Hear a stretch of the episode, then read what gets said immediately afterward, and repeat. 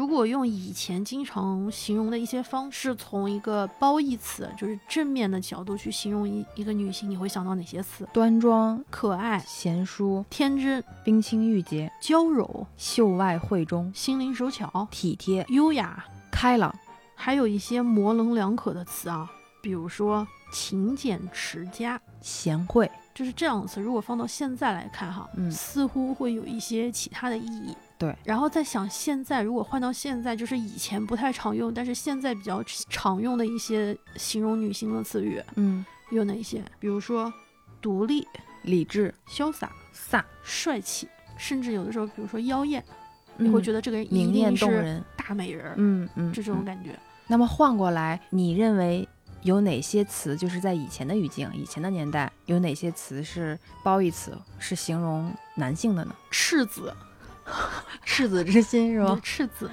嗯，温文尔雅，英俊潇洒，雄姿英发，风流倜傥，气宇轩昂。幽默有趣，啊，对，绅士、嗯，智慧，正人君子。现在这个好像嗯有点啊，啊，足智多谋，还有包括就是老实，老实人，对，这个人特老实，嗯，顾家，是，所以就是刻板的印象啊，一直就是在这种流动的过程，嗯它就像语言一样，它会不停的发生一些变化，然后在不同的，比如说时代的背景，大家会有不同的词去形容这些人。有两个就是比较典型的刻板印象在我这儿，一个是叫做修眉毛的男生，嗯我经常会劝男生去修眉毛，嗯，因为我觉得对于一个人的形象，男生可能化妆的会稍微少一点。嗯所以我有的时候经常会说，哎呀，赶紧去修一下眉毛。我我觉得就是修完眉毛的男生会显得特别的，就面部啊会特别的清晰，啊，对，然后会特别的干净，眼神会显得会亮更一些。有神，对，呃，我有跟有一些男性朋友建议过，然后他们会采用这个建议，甚至一块儿去。嗯还有一些男生呢，就是主要是男生，他会说，我为什么要修眉毛？我一个男的。啊，就在他们的印象里面，有另外一些修眉毛的男生就很奇怪，嗯，就他们默认修眉毛这个事情不是男性该有的日常行为。对，就是打双引号的娘，嗯，对，就觉得嗯不够男性。嗯，然后再说到就是另外一个比较刻板的印象，就是说开车的女人，女司机是吗？对女司机，好像一听这个词，脑子里面想到的是所谓的就是马路杀手，就是停车停不好，就是这种嗯印象会比较深刻。但是其实我之前有看到一个新华社的一个数据哈，虽然统计方法可能不同的人有不同的看法，嗯，但是所谓的官媒出来的数据说，男性的开车的比例、严重交通事故的比例都是男性的比例更大。嗯他说的是比例嘛，不是说总数。嗯你说男男司机的总数更多，女司机的总数更少，嗯但他也是说有比例的。那么在这种情况之下，其实我觉得女性开车完全不能代表任何事情。是的，他就和男人开车是一样的，男人开车，女人开车，人开车。对，就是开车开的好不好，是你开的多不多，或者是啊、呃你有没有掌握好这门驾驶技术。就这一个，就是没有特别高的，就是所谓的就是性别要求的这样的一个技术工种，嗯你不能拿男子一百五十公斤重量级和女子七十公斤什么那种重量级的比赛去比，但是在这件事情上面，它没有男性和女性特别大的区别。我看过很多有路怒症的呃男司机，我看到过很多就是那种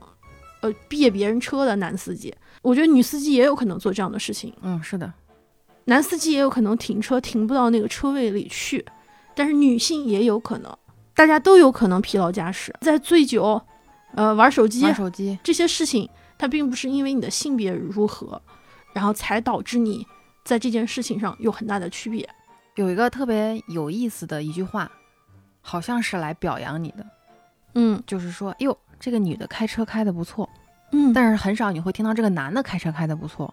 当然，没有这么绝对啊，就是肯定有开车开的不怎么样的女性，也有嗯开车开的不怎么样的男性，嗯也有开车开的很好的女性和开车很好的男性。那既然都有，就不用刻意强调啊。如果我车前面的这辆车有任何问题，导致了拖延，导致了堵车，导致了各种问题，就尽量少的先去猜测前方司机的性别是男还是女，就有时候经常会听到啊，这这个车怎么开这么慢？肯定是个女司机。当然有一定的概率是前面真的是女司机，嗯，那也有很多情况是男司机。既然都有，那为但是你就会刻意的好？像忽略掉了有可能是男司机这件事情。对，就一直在强调女司机，女司机。嗯，就好像就是注重自己外表这件事情，化妆、修眉毛就一定这种事情一定是女生是女性。如果男性做了这件事情，他好像就就像是一个异类。对，就边缘化，其实就你不属于我们，就是这样的感觉。其实这并不是，完全不是。嗯，之所以要就是录这期节目，坦白的说啊，我一嗯直觉得就是男性和女性所谓的这些性别问题，嗯，也是一个容易投到水里面的大石子，就是惊起一片浪花。嗯，有很多讨好就是就是男性或者是女性的这种电影、电视剧、公众人物的发言，还有很多类似的就是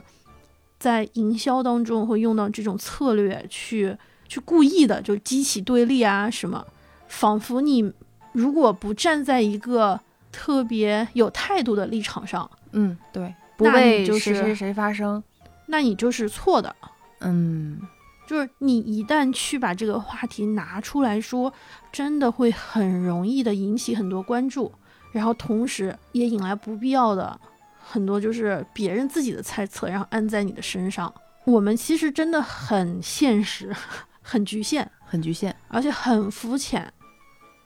我们一般就是我们一般是不碰这种话题，至少我们俩聊完了之后，我们俩是就是在其他的朋友中间，嗯，我们都不会我们不会，我们很少会在朋友之间发表自己主观的观点，或者是在任何平台，呃，包括我们之前做了这么多期节目，其实我们俩经常互相调侃说，我们最别人问我们，哎，你们播客的特色是什么？我们经常会说，我们最大的特色就是没有特色，没有观点，我们没有观点，我们就是很怂，嗯。你说什么都对，嗯。你开心就好。是。但是这一期可能或多或少避免不了，我们会不由控制，反正是可能会或多或少的带出一些观点，但这个观点也仅限于我们之间的对话和思考，是，你完全可以就是不接受你，可以忽略不计。对你甚至可以不喜欢，你甚至可以发表你的反对的观点。对，但是这是我们的观点。嗯嗯你可以听一听，嗯，你可以不听，也可以不听，也可以换台。对对对对对，嗯，所以这就是说到这个地方本质上还是很怂的。啊，就因为我们不是那种特别喜欢就是挑起对立或者是挑起任何冲突的人，嗯我们的性性格里面还是多少有一点会想避免冲突嗯，是的，，peace and love 和平和平是是有一点是有点儿，其实这个可能在有些人看来也是一件不好的事情，他们需要这种强观点的刺激。才能够改变一些东西，或者是推动一些东西。这个我非常能理解。嗯、嗯，但是你从我们这儿也获得不了那些就是强烈的观点，你你也不能希望我们，因为我们就不是那种人。已经铺垫了这么多，对，已经铺垫了这么多，想说的就是我们这期想聊的是一个关于多元，我们也算是其中一种呢。对我们也是多多元其中的一员。对啊，我们想说一说关于多元多漂亮这件事情，是的，它不局限于呃男性、也不局限于女性女性。性少数群体，嗯，甚至是各种各样的存在的人和人之间的关系，想说一说这些事情。嗯，但是因为真的很肤浅，所以可能会存在很多的说的不准确。或者是走马观花、点到为止的事情。嗯，但是还是想说一说这个比方，就好像是有的人吃素，嗯，有的人吃吃肉然后呢，有一些人他是会默默的吃素，啊，就比如，说一一群人吃饭，明明他是吃素的，呃，他会说我们点两个素菜，但他不会说我吃素啊，大家都要跟着吃素。所以这一桌不能有肉菜。对，然后或者是有一个吃素的人在那儿，啊、有一个人会说，啊，你怎么吃素啊？你怎么不吃肉啊？肉多好吃啊！啊，对哎呀，对对你你的生生命太没有意义了，你连肉都不吃。这不就是两种极端吗？对，就是这样，就是以吃素和吃荤这件事情来看，同样是吃素，有的嗯人是默默的吃素，有的人是自己吃素，然后他会要求别人吃素，或者嗯是他鼓励别人去吃素，是他的这个程度。还有些人吃素的人，他他会说，哎，吃素是一件好事。另外一方面，还有一些人会说，你吃肉，你有种种不好，你以后要怎么样？嗯？嗯，光是拿这件事情来对比，你就可以看到，实在是有太多种的可能。对，这个就像我们刚刚说的男性和女性一样，有的人他觉得这种特质好，然后他就会给戴上一个帽子，觉得这件事情是因为是男性这样他才好。对，有些是有些有些东西是只有女性才可以，只要是跟自己不一样的都不对，或者都不好，对，或都不够好。嗯，这就跟你刚说就是在聊司机上路的这个问题，男司机和女司机，他是开车开的不好，好与不好，不是他，不是说是因为是男男司机或者是女司机，只能是你的技术，或者我觉得开车或者是某一些别的一些技能。可能或多或少需要你的一些，嗯，一点点天赋，还有多的多加的练习，呃，勤开就是你的技能掌握的好不好，但是跟你的性别没有绝对的关系。就是我开车开的不好的人，一定是女性。嗯，而且这件事情就是我觉得没有绝对的平等，可能是嗯因为不同的我们就是生来 DNA 就不一样，嗯，人跟人不一样，性别跟性别也不一样，女性就是就雌雌雄激素激素也不一样，所以呃没有绝对的平等，只有相对的公平。所谓的商业文明、社会文明发展到现在的现阶段来说，在大部分的事情上可能没有那么那么大的差距。男性也可以做很好的妇科医生，女性也可以做很好的男科医生。这件事情并不会影响他们的这个职业水平，会不会影响他对自己了解的多一点，所以会对自己会有更深，这个不好说。但至少它的差别没有那么大，而不是说啊、呃开飞机的一定要是男人，女人就没有办法，女人连车都开不好，怎么还能开飞机？我觉得这个说法是不太对的。所以就我就想到了《隐藏人物》那部电影嘛，他是嗯在讲 NASA 的那个航天的，好像是根据真实的事件改编的。所以在那个年代，就像你说的，基本上大部分开飞机或者是宇航员，或者是从事这种重大的这种飞行器的呃驾驶员，一般都是男性。那么尤其是航关于航天工程啊、火箭啊这些方面的，肯定大部分都是男性。但是就是有隐藏人物里面就讲了三位女性如何在啊、呃 NASA 坚持自我，然后稳呃热爱自己的工作，然后同时要获得所有人的尊重。在这个过程中，其实他们经历了种种的歧视。所以有其中有一位呃女主人公，她就说了这样一番话，她说我在国家航天局或者是我在 NASA 工作，而且工作的如此之好，我如此热爱这份工作，不是因为我穿裙子，而是因为我戴眼镜。所以嗯就像他的对样，对，男人们，你们不要认为我们是女性，我们就干不好我们要干的这份工作。对我来说特别有意义。对，就像金斯伯格大法官，对吧？他他也可以非常的坚韧，非常的理性，非常的公平。所以大法官可以有男性，可以有女性，对是有不同的角度。但是呢，要让人听到男性的声音和女性的声音。如果一个系统里面，如果你刚刚说的 NASA 里面如果没有女性，那倒是应该反省一下，是不是长期以来的这个问题，对，它存在它的问题。这才是最大的一个隐患。宇航站上面需要就是男女厕所，可能 现在因为人也不分，嗯人也比较少，以后大家都去火星了，是不是？那男厕所跟女厕所，女厕所的比例是不是得多一点儿？如果没有女性的视角去看这件事情，其实也会忽略到很多需求。是，如果你忽略了一一类群体的需求，那对于对于另外一类群体其实也是压迫，你并不会在此在其中能获得更好的权益和好处，甚至还会反而反反向反向歧视嘛，现在有一个词叫逆向歧视。但是除了这种我们说的传统的这种男和女之间的这种强烈的，就是彼此对立之外，就是现在有个特别有意思的现象，说的是女性啊太爷们儿不好，但女性啊太娘也不好。好难，做女人好难 那男性啊太直男也不行，啊！男性啊太娘也不行。太娘的男性会被其他男性认为，因为“娘”这个字嘛，他就认为有的“娘”形容的女男性就是偏向女性化的，所以不是我们这个群体的。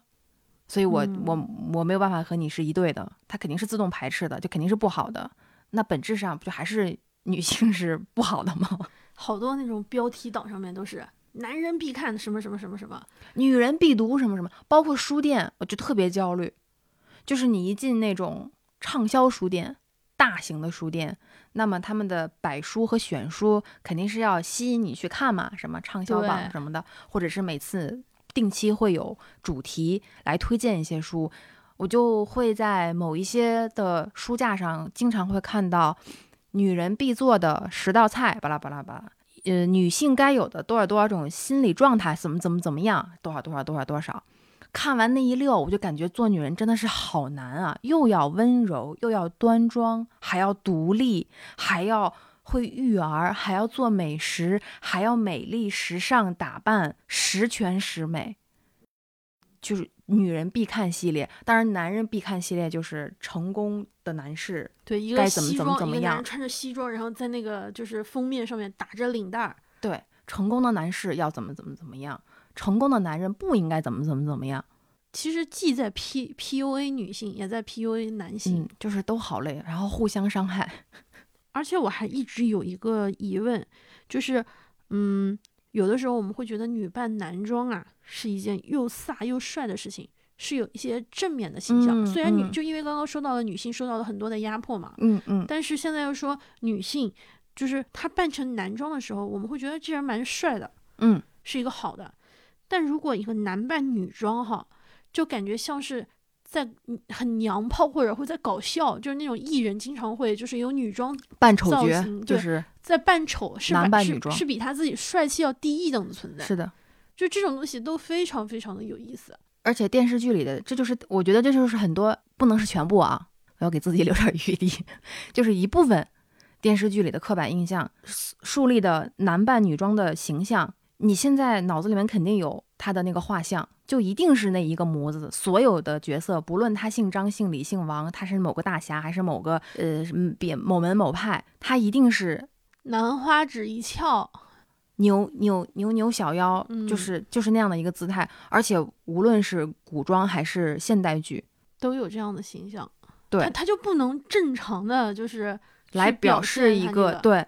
就就所有人都可以套在那个模子里面。嗯，但其实有一些嗯女扮男装的造型也挺刻刻板的，就是也嗯。挺固定和统一化的，就永远嗯。就是公子哥的那种形象，又很要带着小胡子啊，或者是接个发发髻什么的，就塑造的假扮的男性和假扮的女性都是非常非常传统，嗯毫无新意。我真的觉得就是这种所谓的这些这些就是男女，他还算是两个两个就是存在嘛。除了这个之外，其实还有很多。呃，相对少数叫新少数群体。嗯五月十七号是国际的反反恐恐同跨日啊、也叫做就是性别多元性别多元周，就嗯是刚刚我们局限的看法对，刚刚所说的对女性的污名，对男性的污名，包括是对性少数群体的污名。然后今天这个节目播出的日期应该是十七号的夜里，十八号的凌晨。嗯呃，我给一个就是项目画了一套画，这套画是我从去年就开始画，啊、画的是不同的就是一些性少数群体，然后他们是怎么样一起就是一个群像吧，嗯，对，然后在这套群像里面，然后就是今年就是呃，当时我们的一些就是同事邀请我来画这张画的时候说，嗯、你知道吗？在二十年前，嗯在那个之前，一直认为同性恋是一种病态，嗯，是在嗯二零零一年之后，然后才说，嗯，同性恋不再被同化到病态这个范围范围之内了。嗯已经过去二十年了，但是现在还是有很多的污名化，不正常这类人，对他会觉得你是一种。对，不正常。对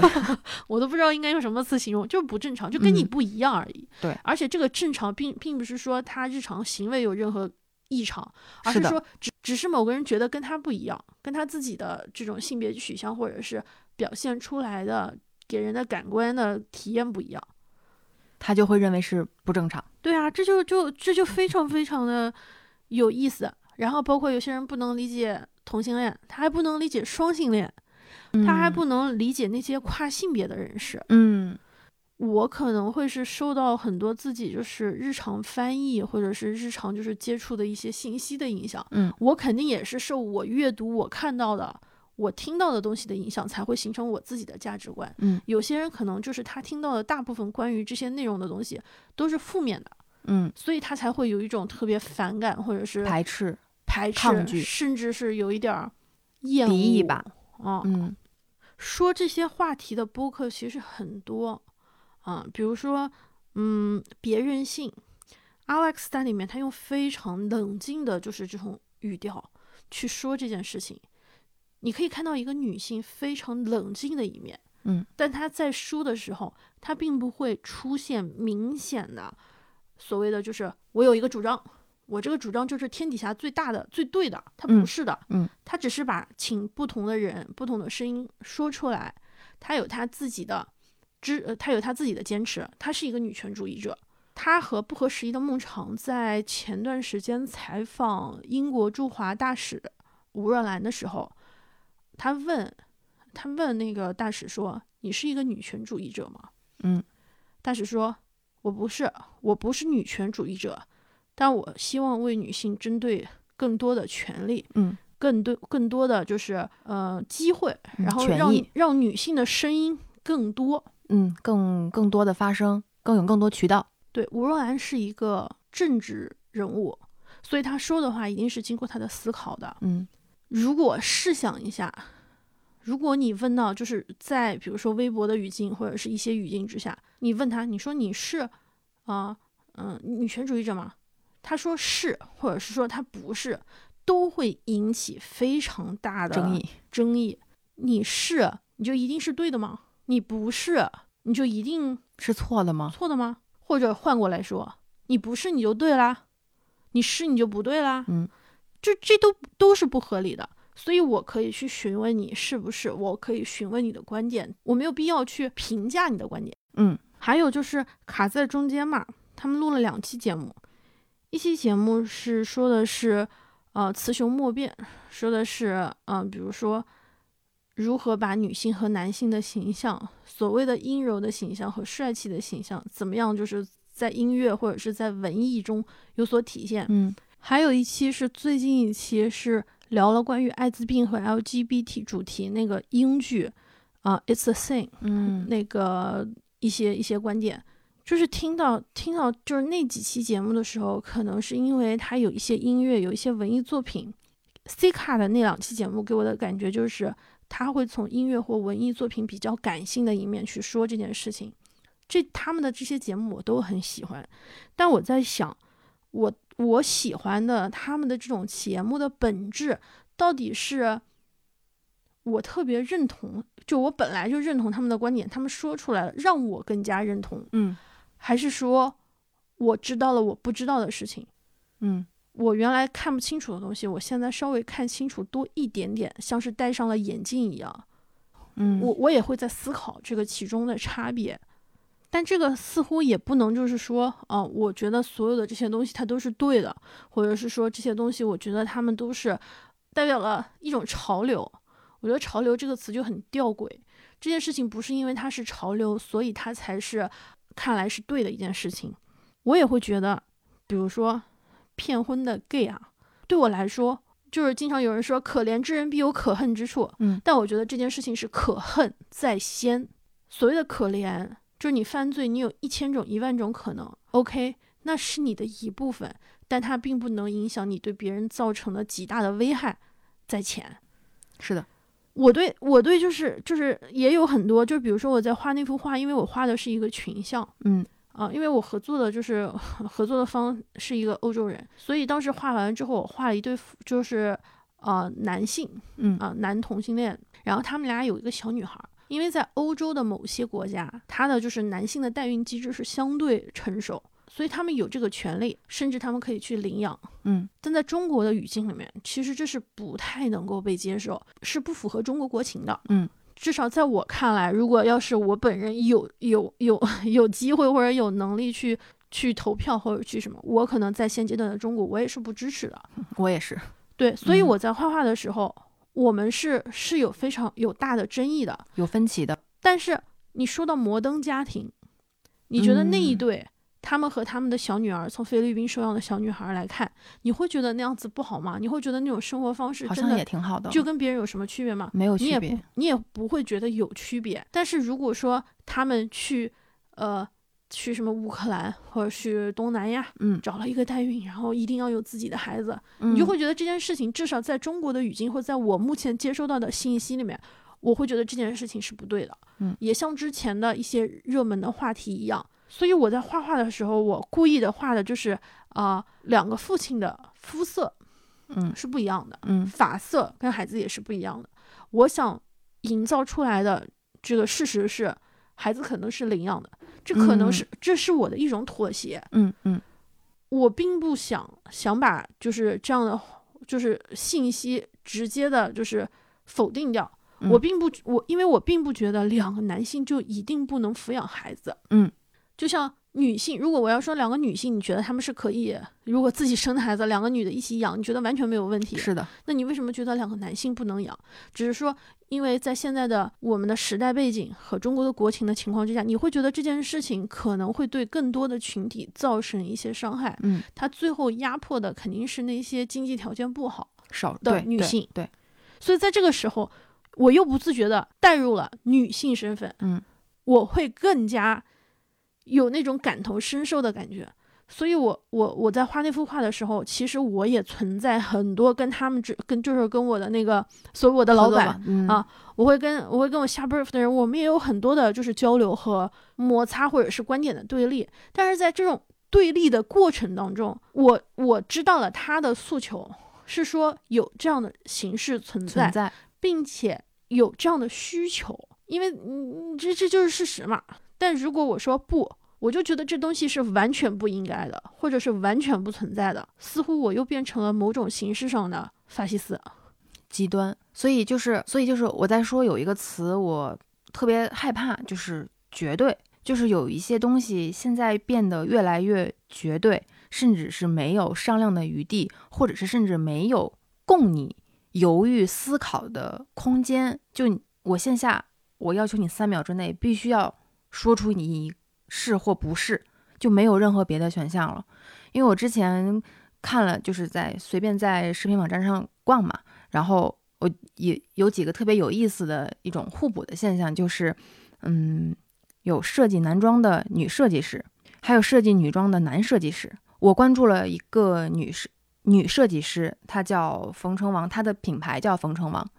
她是专门来设计男性服装的一个时装品牌，而且做的相对在华人的设计师里面做的比较成功。我看的时候，我觉得特别享受，她肯定是在做自己特别有。嗯，成就感和喜欢的工作，但是我会在这个介绍这位设计师的品牌故事的这条视频下面的评论里面，就会看到你一个女生为什么要设计男装的这样的的留言。当然，你能看到大部分的观点还是哇，这个女性好酷，或者是她为国人争光啊，或者是就是把啊中国时尚怎么带出国门之类的。但是总会有那么不起眼的角落里面就会飘着，可能也是故意的，嗯就是你为什么要设计男装？你为什么不设计女装？然后有一个法国品牌是 Jack Moose，嗯他他的同人品牌也叫 Jack Moose。然后他基本上最开始的时候，我认为他是偏向于设计女装比较多的，他是一个男设计师，但是他的品牌里面女装比较出圈一些，但是他同时也设计男装，但是女装更多一些。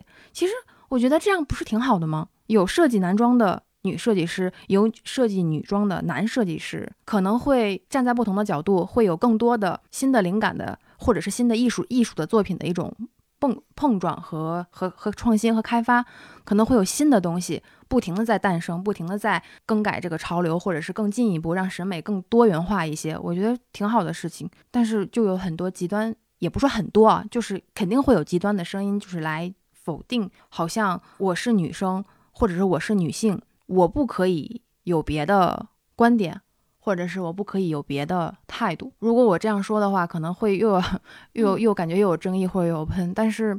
我就想说，我特别害怕“绝对”这个词。你要去承认，它就是没有办法，就是单纯的有黑或者是白，那个可能是就是小朋友告诉他，哎，你不要碰那个火，你碰了火，你就会把自己烫伤。它不是那么简单的一件事情。是的，很多的性少数群体，包括就是呃所谓的被压迫的群体，A K A 女性，嗯，相对啊，对弱势群体常常常会说一句话是：我们要骄傲的活着，嗯我们要我们要大胆，我们要骄傲，我们要为自己而活。嗯活出自我，我以前就很好奇，为什么大家会就是有这样，是是因为被压迫久了吗？后来我看过一个变装皇后秀，嗯，你跟我提过，对，对于大多数人来说，就是我不知道大家会对变装皇后有什么样的，就是印象、刻板印象，嗯或者是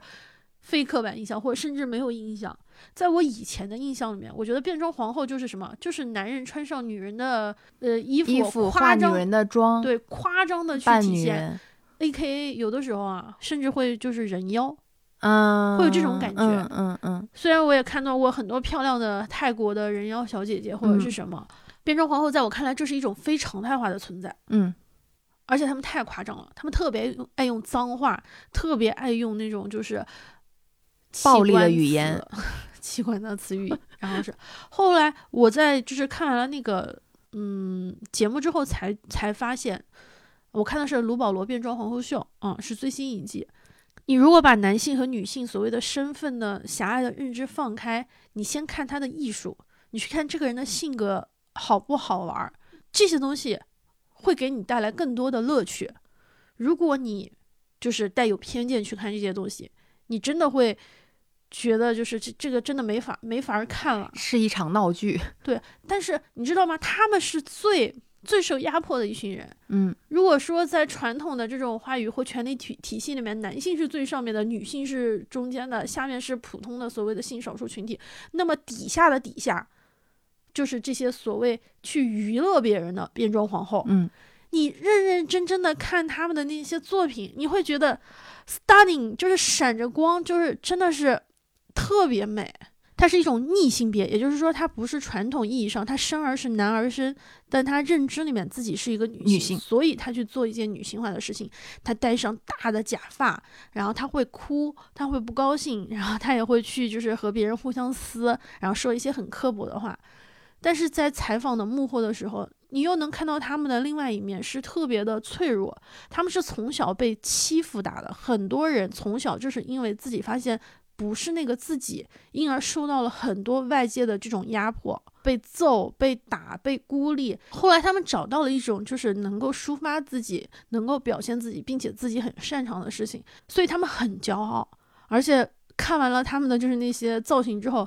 我觉得他们是值得骄傲的。我不会在那一刻意识到他的性别，我意识到的是这个已经不重要了。对我意识到的是，他很好看，他就是很发光好看，对，他发着光。我第一次见到真人版的变装皇后是呃前年，当时有一个活动是他们邀请了一个爱尔兰的一个变装皇后，就私底下是一个非常普通的人，他没有变装的时候就是一个普通的男人，看上去他患有艾滋病。然后一度是非常的身体衰弱，后嗯来渐渐的就是现在药物控制，然后整个人他也非常累。当时是他应该是就是活动几天之后，在我们的那场讲座上，他说的话就是一个生而为人的话，你就会觉得哦，这人只不过是一个人而已。我觉得这些事情就是，如果你你把它从一个多元的角度去看，他就他就很正常。对，就是所谓的大众化的，呃，所谓的正常的那人人的群体当中，也会发生这样的事情啊，各种状况、各种意外，或者是各种苦恼，和他们发生的和他们遇到的都是一样的。对，然后还有一档我非常喜欢的，就是呃性少数就 LGBTQ 标签的综艺是《粉熊救兵》嗯 Queer Eye，嗯就这五个人真的是太温柔了，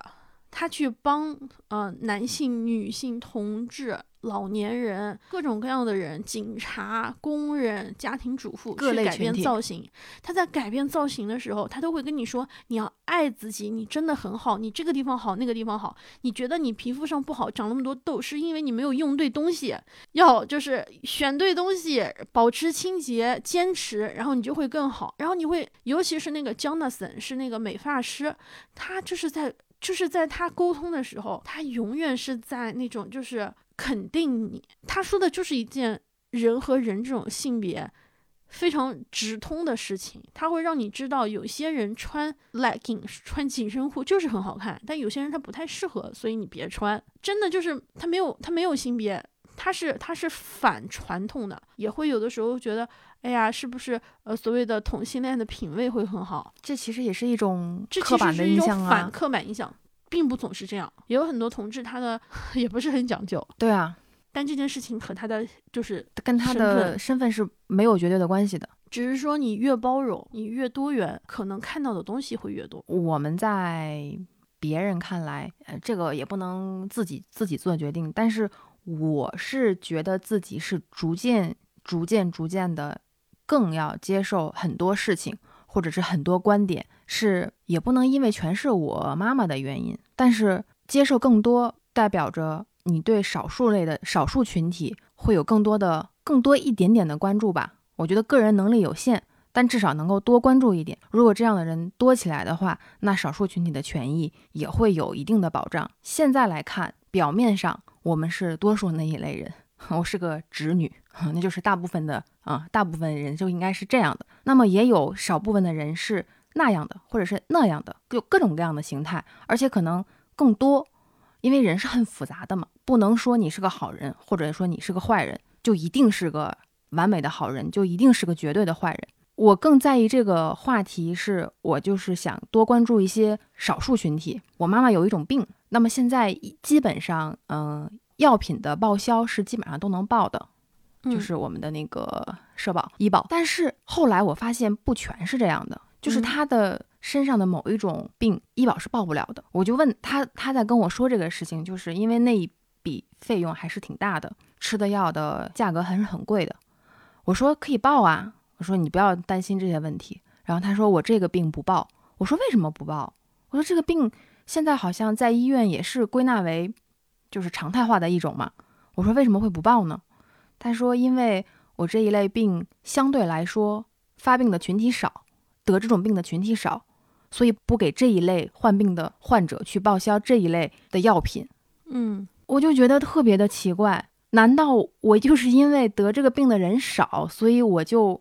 该自己承担我要吃药的这些费用吗？是，而且就是这个问题是，当你不是这个群体里的一员的时候，你不会这件，你不会觉得这件事情如此的大。嗯，但是，一旦你是这个群体，因为你总会在某一个方面是少数群体。对，你异类总会有那么一个时刻，你不可能是大众的大众，对啊，你可能一方面是大众的大众但你在有一些方面，肯定你也是少数的少数群体。对，所以如果你对那一类群体会会有那么大的排斥，或者是抵触，或者是不理解，或者是不接纳，那么将来你也会成为那一类不被接纳的人。所以我们要承认自己真的是很浅薄，承认自己真的很肤浅。因为我如果不是，比如说对于你说的是，因为世界上没有感同身受，当我不是这种疾病的，就是患有这种疾病的人，我可能这种感受就没有那么深。反过来说，我会觉得，哎呀，那这种世界上这种疾病多了去了，哪能全都报销呀，是吧？是的，说不定我真的就是，如果不是因为你是我的好朋友，我可能就会这么说。嗯嗯嗯，我会说，哎呀，有什么关系啊？这个世界上这种事情太多了，要是什么都那个，这个世界没有什么救，又不是什么救世主，嗯嗯，可能会。嗯，当我自己不是的时候，我可能就没有那种感同身受的感觉。但是真的，当我成为那个群体，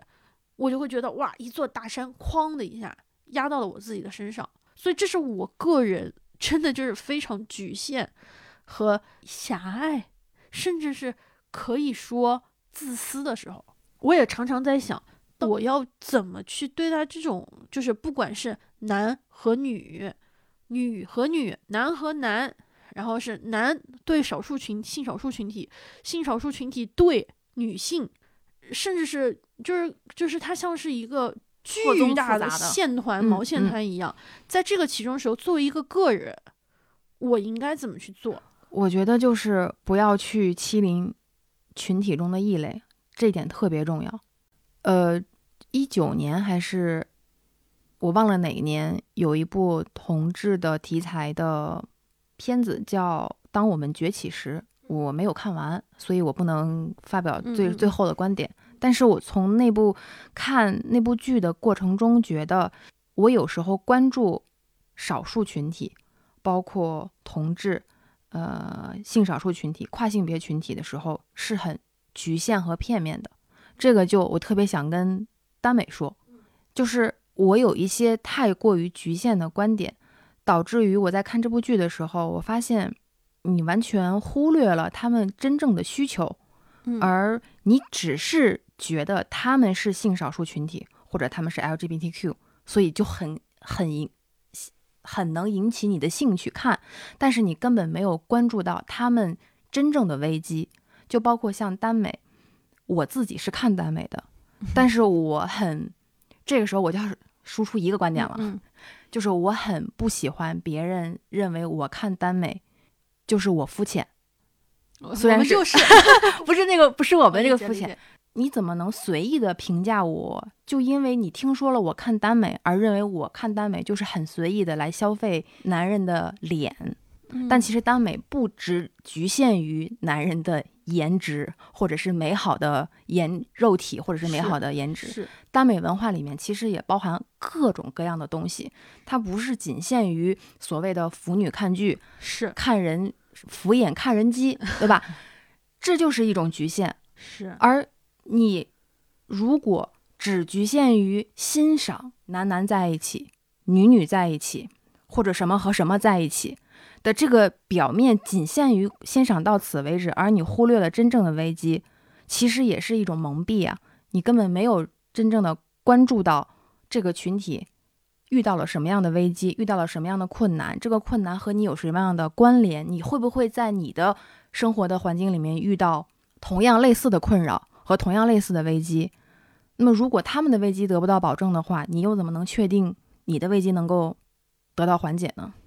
我觉得其实都是环环相扣的，大家其实都是一体的。对，但是现在完全就是他们是他们，我们是我们。我觉得你说，因为你说到耽美这个话题嘛，嗯现在每一年的那款爆款剧。基本上都会是这样，就就是这种双男主，他有那么一点又不那么明确的这种表示，成为了一个非常大众的多元的文化。这个事情我以前给你发过两期，站在不同角度的播客节目的那个。聊聊耽美的一期是那个过刊，过刊的啊，他们那一期是叫做，就是说的是呃，丹尼与美回忆录，说了很多他们看过的这些东西。他也会讨论是不是因为呃，在相同性别的人的这种爱情里面，没有了所谓的生殖的压力，人跟人之间的关系会更加轻松。然后聊了很多类似嗯的角度，但同时我当时又发了另外一个就是节目给你，是返璞归真，他是两个基督教徒，就是谈话或者是聊天，那一期应该是应该是阿普的一个单口。那期节目叫做《由耽美谈起》，情欲的诱惑就是一个蛀牙小孩偷吃发霉的巧克力。嗯他有他的宗教的信仰，他他试着也去，就不是说我还没有看这个东西之前，我就先给他拍死。他在节目中他也说，他说虽然我没有怎么太看，但是我朋友身边有这样的人，他也说了，从一个基督教徒的角度去理解这件事情，就是它是多元的，它是不，同的。即便是聊耽美文化，其实这两档节目聊的方向和内容，还有可能呈现出或多或少的观点都是不同的。是，就于我们个体而言，就比如说对于你来说，嗯你可能是就是看的稍微会多一点，嗯你你会可能会更站在某一个的角度，这是你的个人的选择，嗯，但是你不会是说另外一一个人他说的就不对。是的，你可以更认同一方，你可以对另外一方就是可能就是产生一种嗯，啊，这不是我看到的意见，嗯嗯，或者是嗯。我觉得你看到的跟我看到的不一样，但你不能说他们两者就两期节目我都很喜欢，我觉得，但是我觉得都有他们的局限性。我我肯定不会比他们好，这两期在我看来已经说的非常好了，但是他们说的已经非常好了，他们已经有各自的观点了，但是在他们之外，肯定还有更多的声音，有更多的就是那种观点的阐述。关于耽美文化的现状啊，就是现在流行的，其实现在叫嗯耽改了，它不能算是耽美文化那么庞大的一个体他也是在利用。这种所谓的这种福利，擦边球，对对对对，嗯，其实现在你还能看到，就是区别于这两期节目谈的耽美文化之外，还有关于耽美的各种声音，各种各种声音。其实我、嗯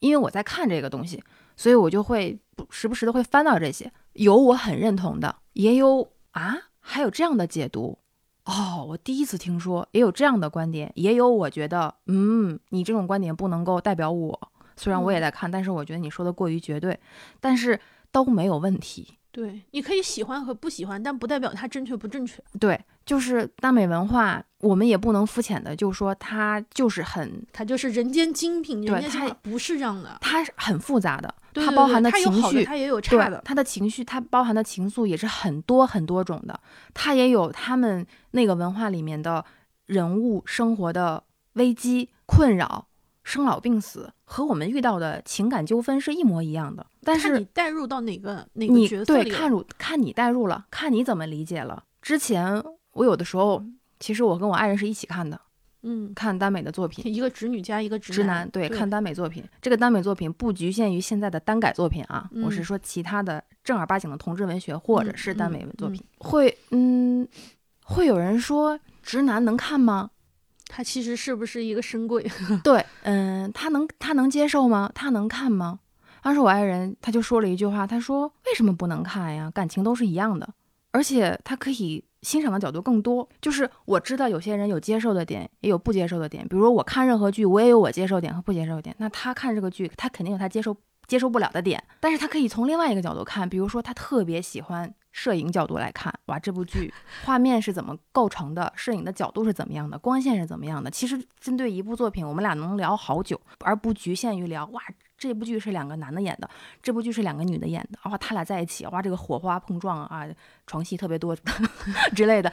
不会不会这么流于表面，他肯定还是能打动到你的东西，就看于你在意哪一点了。是，就像我可以喜欢看西部片，但我也可以喜欢看国风，并不是说我看国风我就我就是一定是我就是一定要穿汉服出门儿出街，不是的。我也可以很喜欢那种广袤而没有人的美国西部是的，西，部片，枪一掏，牛仔帽一戴，六亲不认，是吧？我也可以同时喜欢闲人马大姐，或者是家有儿女，我是我什么都看，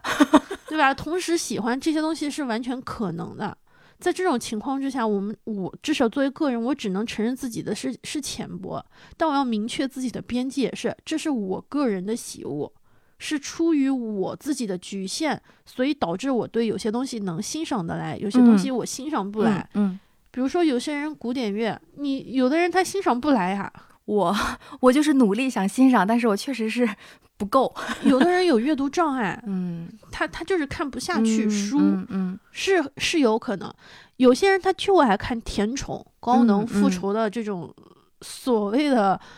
就是热门的爽爽剧，但这就是不同人的不同的选择。我们承认我们自己的浅薄，我们也要知道别人有别人的浅薄的点。和局限，但大家都是浅薄的人，可能有一部分人他真的会特别的深刻吧，但是这种人可能也不太多，就是这种人身上可能也是有瑕疵的。所以就是各类的人都有嘛。那我们能做的其实是明确自己的边界，我去找我喜欢同样东西的人，我们在一起，我们去为了我们喜欢的东西做出更好的东西。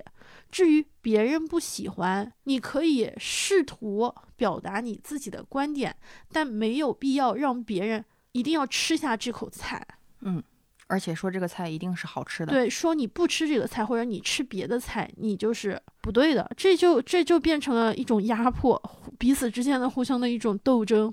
是不是？最后有你死我活，肯定是会有的。嗯，但还不至于，就是世界上这么多人，你跟大部分人都不至于没有利益相关到一定要干掉对方。尊重其实是前提。有时候在路上你看到一个所谓的有点奇怪的人，包括残疾人。包括他是一个可能打扮怪异的人，你不去就是评判或者是不去表达好奇，反而是一种尊重。穿裙子的男孩儿，剃光头的女孩儿，平常人平常心，是啊，交朋友不是因为他是男还是女，你爱一个人也不是因为他是男或者是女，而是这个人他的这个磁场或者是他身上的某一种就是散发出来的那种感觉，是不是能够吸引到你？如果他吸引到了你，男也好，女也好，甚至是没有性别也好，甚至是开放关系，甚至是多元关系，都是每个人自己的选择。能尊重就挺难得了，咱就别说就是 咱咱去支持啥了，能够尊重这种存在就很好了。嗯、我有一个就是前同事，然后也是关系不错的朋友，他也听我们的播客，他也是个天主教徒，他知道我就是也有给那个多元性别的那个嗯画一些就是主题画，然后呢，他就说，呃，他说他他他说他在这件事情，因为在他的理解，在圣经的理解，在宗教的理解里面，他觉得这件事情是不对的，就不能说是不对的，嗯是是圣经里面就是应该是反对的，具体我可能形容的也不准确，我非常尊重他的观点，但他呢，他跟我之间的交往是，他并不会觉得我做的这件事情是错，但他会觉得这件事情是有罪的，因为这件事情是嗯在他的罪的清单上，这是一件有罪的事情，就是人生来就是有罪，他嗯觉得他自己也是有罪的，他觉得他他经常在跟我说完一个宗教概念之后，过两天跟我说对不起，我觉得我昨天表达的可能不够准确，会想再给我解释。然后他有一天他分享了给我一个是一个台湾还是香港的牧师讲为什么他反对多元婚姻，台湾地区已经通过了啊、呃就是这种呃同志婚姻嘛。然后台湾还有一个叫护家盟，就是专门就是反对这件事情。然后这个牧师呢，他就在说为什么多元不对。我也去看了这个视频，然后这个视频里面他说我们现在好像把多元当成了一个潮流，嗯，然后我们在试图用现代的语言去解释，但从宗教的观点来看，所有的一切都应该是以圣经里面的内容为定义。嗯所有与圣经里面内容不符合的东西，都是有罪的，倒没有说有罪，但是肯定是不对的。嗯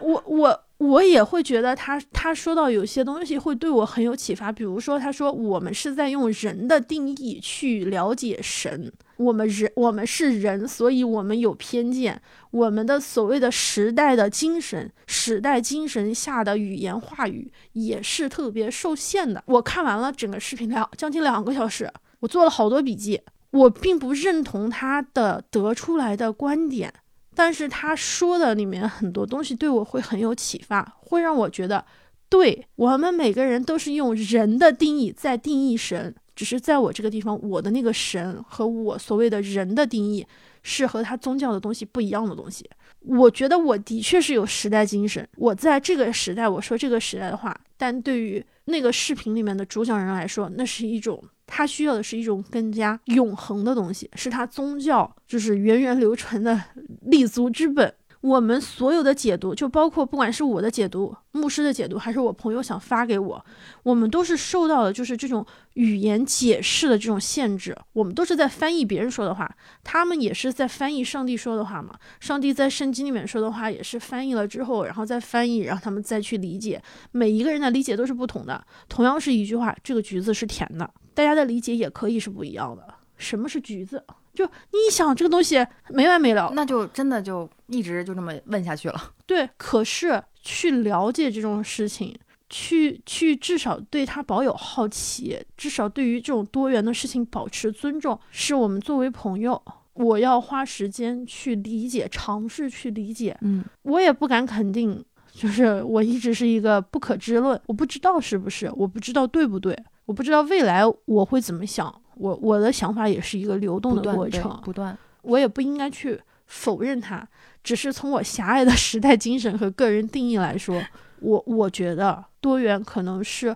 我觉得我比较倾向的一个目前阶段的我倾向的一个方式。我特别特别特别喜欢一部剧，叫做《超感猎杀》嗯 （Sense Eight）。他是 以前叫沃卓斯基兄弟，就是《黑客帝国》导演，后来俩兄弟都变性了，都变成了女的，现在是沃卓斯基姐妹花。他们就是 Sense Eight 嘛，有亚裔，有非裔，有欧洲裔，有美国人，有变性人，有同志，有异性恋，有印度的那种种姓制度下压迫的传统女性，有各种各样的人，有那种被家庭、被父母兄弟、被原生家庭压迫到不能窒息的人。但是所有的人，他们是靠着彼此跟彼此之间的共情，这种 sense 彼此之间的感觉，他们穿越了时间、地点，穿越了所谓的人种，穿越了种种东西，甚至是他们彼此互相相爱，都是有可能的。我觉得他就是那种表演出来了真正的那种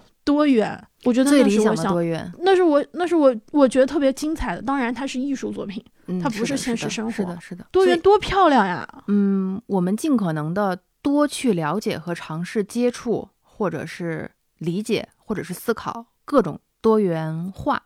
呈现出来的各种元素。其实，不管是就像这部剧里面提到的各类人群，但凡多尊重其中的每一每一类人群，我觉得都不会可能会相对的减少一些极端的对立冲突吧。我们多理解、多尊重、多接纳一些更开。更包容一些，更开放，相对更开放，都是相对的啊，不是说都这再说的话又成一种极端了。我觉得也是为我们自己，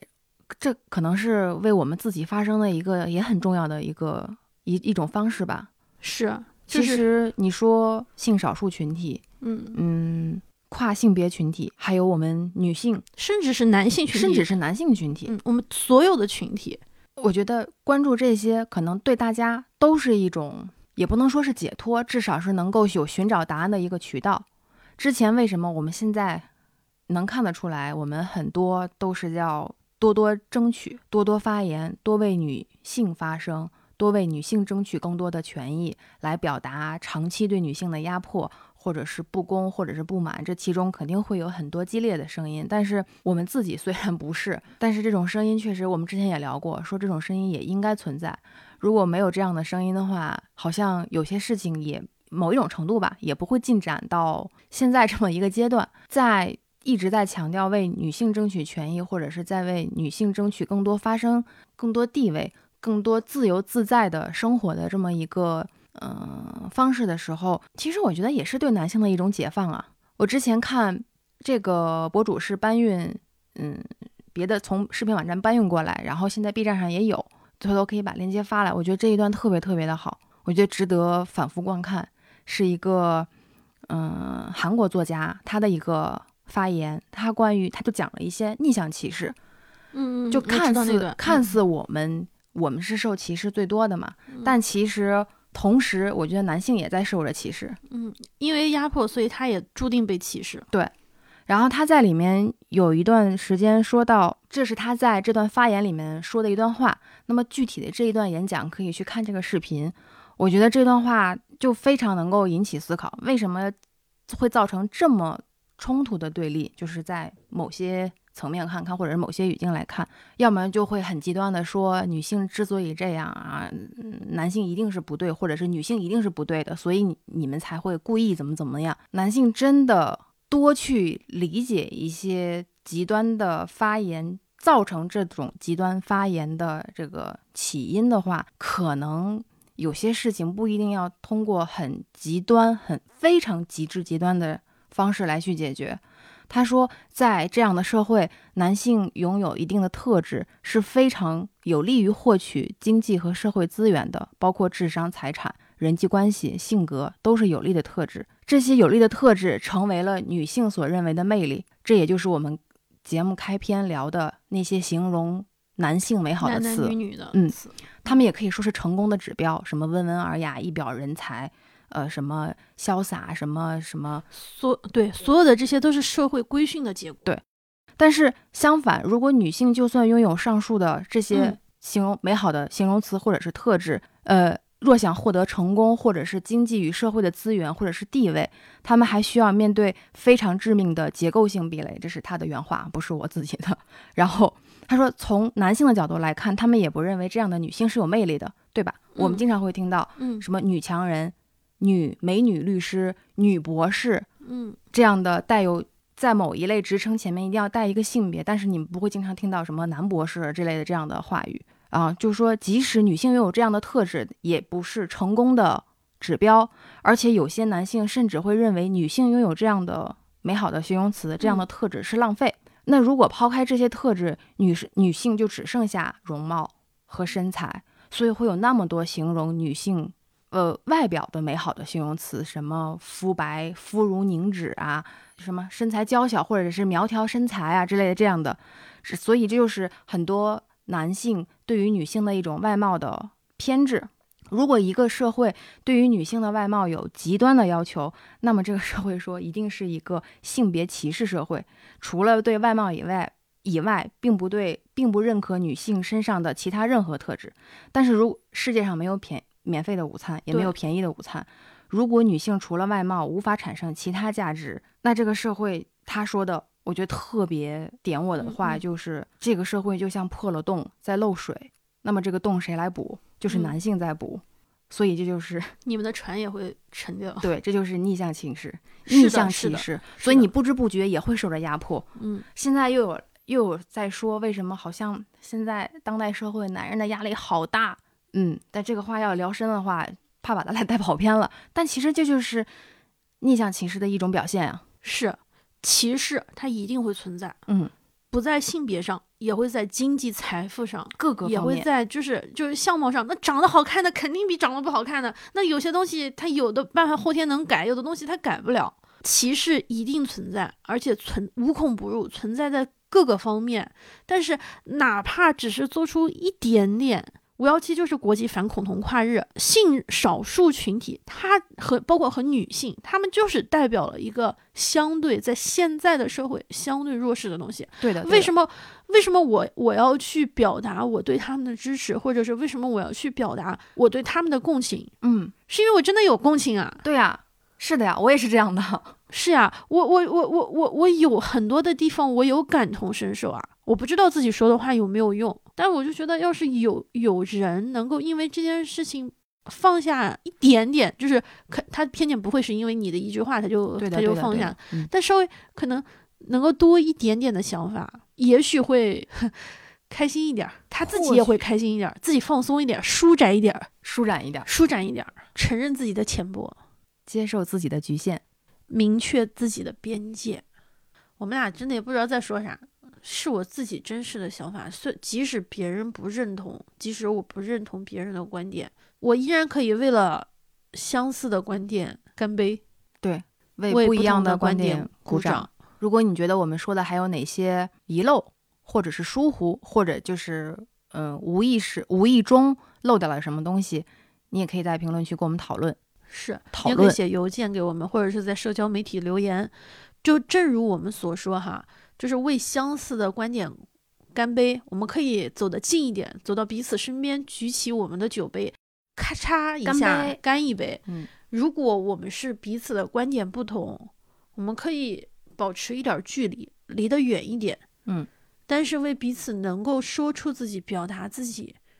留有一定空间。至少你有勇气，至少你有 你你花了时间花了精力在说这件事。但是这种鼓掌希望是保持距离的啊、不要近身肉搏，我们承 承受不起。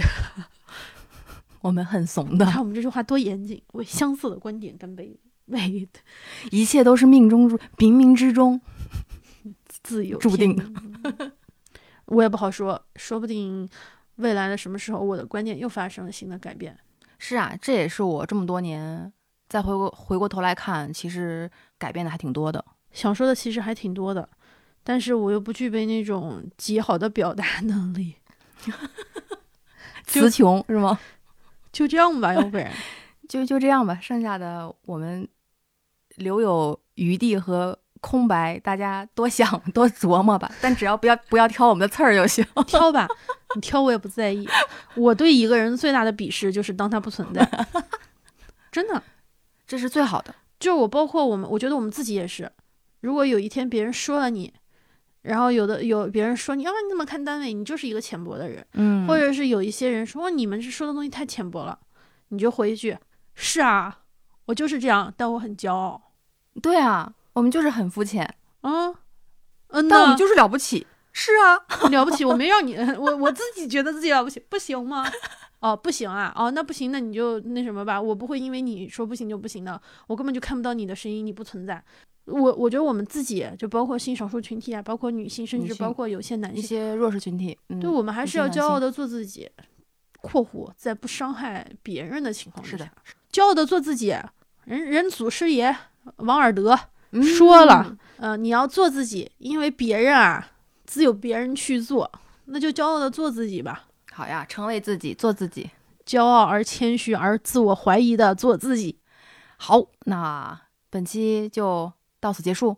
然后也希望大家能够多元多漂亮，骄傲的做自己。没错，那我们本期到这里就结束啦。愿我们保持沟通，共共同讨论。